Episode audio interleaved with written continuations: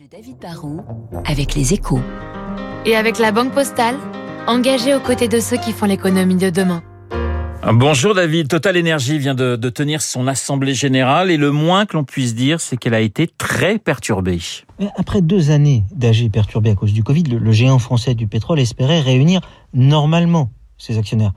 Mais cette fois, ce n'est pas la pandémie hein, qui a mis le bazar, ce sont des activistes défenseurs de la planète et, hostiles aux énergies fossiles qui ont carrément bloqué l'accès à la salle Playel où se tenait cet AG. Et ils ont bien réussi leur coup, hein, parce qu'on en a parlé plusieurs jours avant, plusieurs jours après, et qu'en plus, Patrick Pouyanné, le, PDG du groupe, a dû prendre la parole devant une salle quasiment vide. Les gens n'ont pas pu rentrer. Et d'une certaine manière, le, le, pire pour Total, c'est parmi ceux qui critiquent le groupe, il n'y a pas que Greenpeace ou les Amis de la Terre. Hein. Il y a aussi des grands fonds et les banques qui trouvent que le groupe n'en fait pas assez pour lutter contre le réchauffement climatique. Est-ce que ces critiques vous semblent au moins en partie fondées?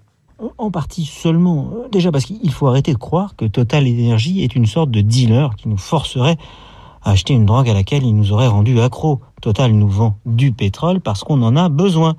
Et on serait bien embêté s'ils arrêtaient d'en produire. La deuxième chose, c'est que personne n'est obligé d'acheter des actions Total Energy. Si on veut lutter contre le réchauffement climatique ou contre ce groupe, on peut tous arrêter de faire le plein et ne pas investir dans leurs actions. Hein.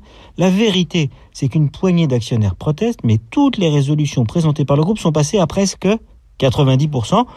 Dans une démocratie, on vous dirait que la présidence peut s'appuyer sur une très forte majorité. Les activistes font du bruit, mais les actionnaires, en fait, ne boutent pas Total Énergie. David, est-ce que le groupe en fait assez pour lutter contre le réchauffement climatique? Assez, je ne sais pas, mais on ne peut pas dire qu'ils ne font rien. Ils ont décidé depuis plusieurs années de réinvestir une bonne partie de leur rente pétrolière qui est gigantesque dans le développement des énergies renouvelables. Ils sont très riches et très compétents, donc ils vont devenir un acteur majeur. Et ça serait difficile pour eux d'aller plus vite ou pour nous de nous passer d'eux. Je ne crois pas qu'on puisse leur demander d'arrêter le pétrole et eux refusent, contrairement à certains de leurs concurrents, de vendre certains actifs très polluants en faisant valoir que s'ils les vendent à d'autres, leurs stations-service ou des vieux puits, ben la pollution ne sera plus sur leur livre de compte, c'est sûr, mais l'activité se poursuivra et la pollution aussi.